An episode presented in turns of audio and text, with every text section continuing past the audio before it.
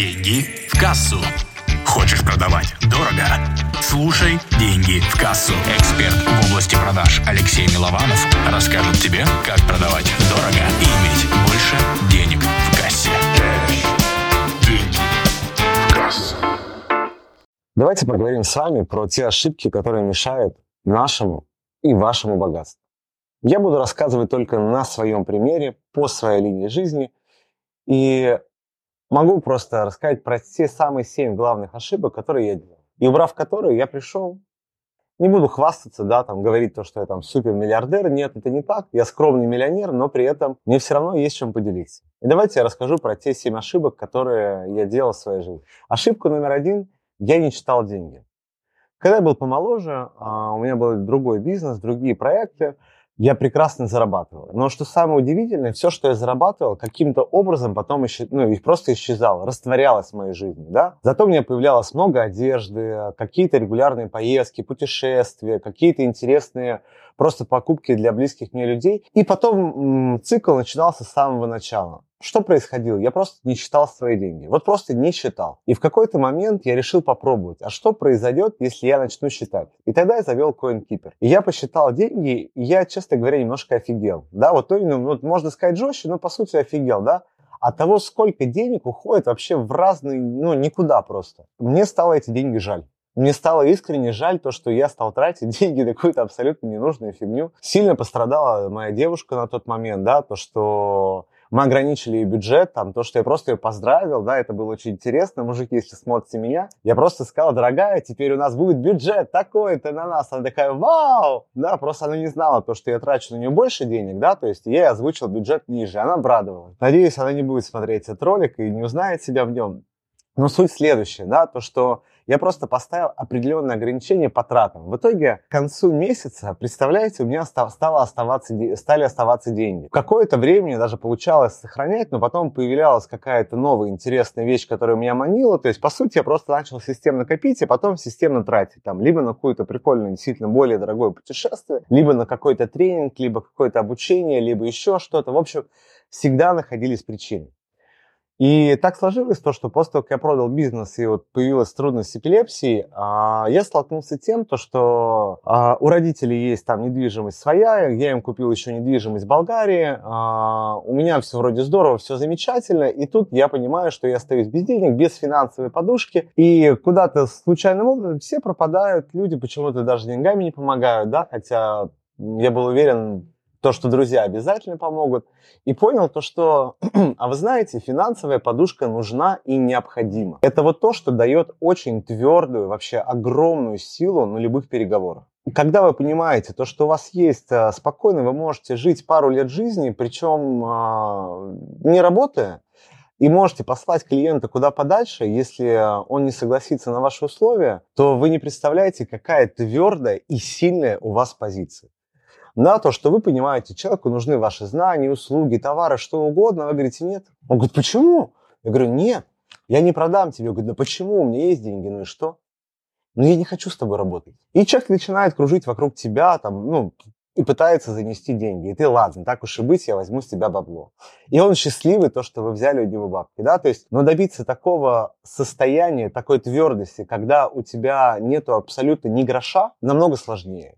Поэтому я могу сказать так, эти две ошибки я из своей жизни искоренил. Такие, как подсчет денег, я регулярно их считаю. Второе, это финансовая подушка, которая у меня есть, которая мне точно хватит на несколько лет жизни. И я понимаю то, что здесь все в порядке и все замечательно. Прежде чем мы продолжим, перейди по этой ссылке. Это важно. Я подготовил для тебя полезные материалы, которые ты найдешь по ссылке ниже. Переходи на мой сайт и узнавай подробности. Сделай это прямо сейчас.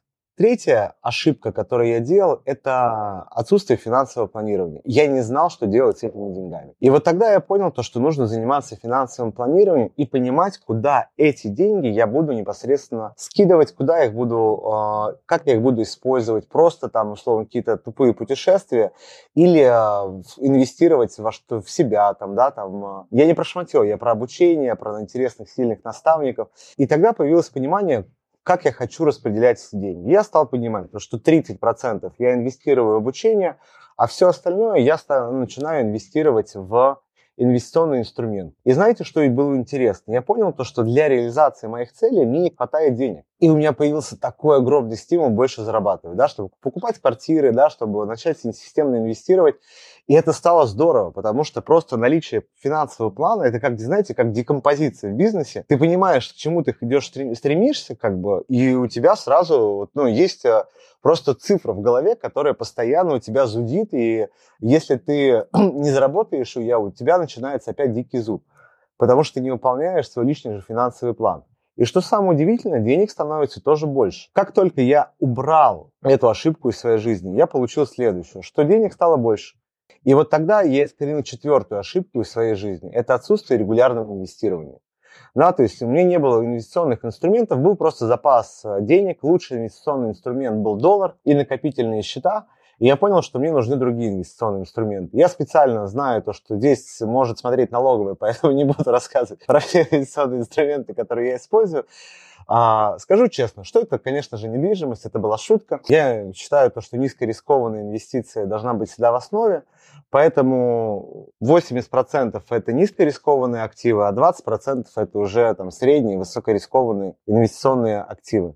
И я стал регулярно инвестировать и увеличивать там, да, дополнительные, получая дополнительные источники дохода. Вот. И как раз я сделал, э, убрал пятую ошибку из своей жизни и стал увеличивать количество источников э, дохода и инструментов инвестирования. Потому что когда у тебя есть только один источник, да, если с ним что-то случится, то это все перекроет. Приведу просто примеры своей жизни. У меня инвестиционная квартира, которая сдается и приносит регулярный пассивный доход. В тот момент, когда я ее купил, а застройщику просто не понравилось то, что я разбиваю квартиры на отдельные студии. Он пришел, выключил свет, прогнал моих рабочих. И те деньги, которые я вложил в этот актив, они, ну, кроме пассива, ничем не остались. Да? То есть потребовалось там э, влияние юристов, э, прокуратуры, чтобы поменять решение застройщика. И в итоге, конечно, застройщик согласился с моей точки зрения, мы стали друзьями. Я стал получать оттуда дополнительный, ну, свой источник дохода.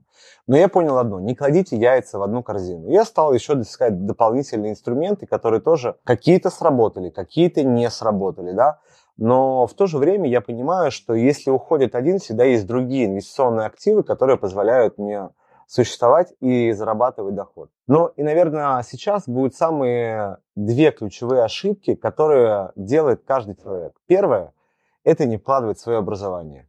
Каким бы крутым вы не были, каким бы классным вы не были, вот самое ужасное, что может случиться, это то, что вы прекратите учиться. Объясню почему. Потому что вот сколько я не видел богатых людей, которых чего-то в жизни не добились, они всегда учатся. Они учатся у приглашенных специалистов, у консультантов, у наставников, проходят курсы, да, и это происходит всегда. Вот можно сколько угодно биться головой, да, об стену, думая, как решить тот или иной вопрос, а можно просто взять уже человека, который этот вопрос решал, знает его от А до Я, и просто за месяц, два, три получить пошаговый алгоритм, внедрить себе и спокойно использовать. И самое ужасное, что может быть, это не использовать те знания, которыми обладают крутые специалисты. Поэтому, с моей точки зрения, это ключевая ошибка с точки зрения инвестирования. И приведу а, свою финансовую ошибку, которую допустил я, это не вкладывал в свое здоровье и отдых. Да, то есть за счет того, что я очень много работал, у меня есть такая болезнь, трудоголизм, я люблю много делать, люблю много работать, мне скучно,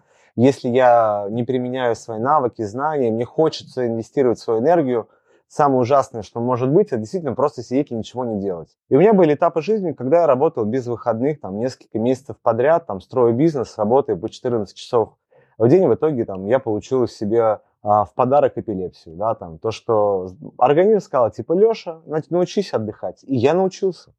Я научился следить за здоровьем, правильно питаться, отказался от алкоголя, да, там, убрал другие вредные всякие привычки из своей жизни.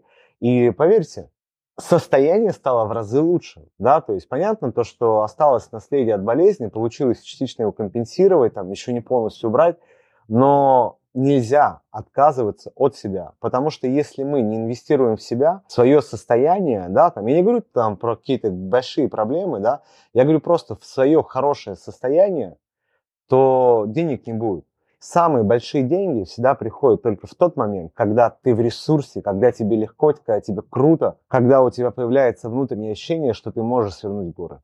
А если ты устал, если у тебя нет э, какой-то разрядки, получения удовольствия от процесса деятельности, то рассчитывать на это точно не стоит. Конечно, есть еще огромные ошибки. Мне будет, кстати, очень интересно узнать, какие ошибки еще знаете вы, именно с точки зрения финансов, именно финансовые ошибки, которые могут уменьшить доход любого человека. Поделитесь, мне действительно будет очень ценно об этом узнать. Я делился лишь своим опытом и считаю то, что он будет точно полезен. И если он был полезен тебе, то просто поставь лайк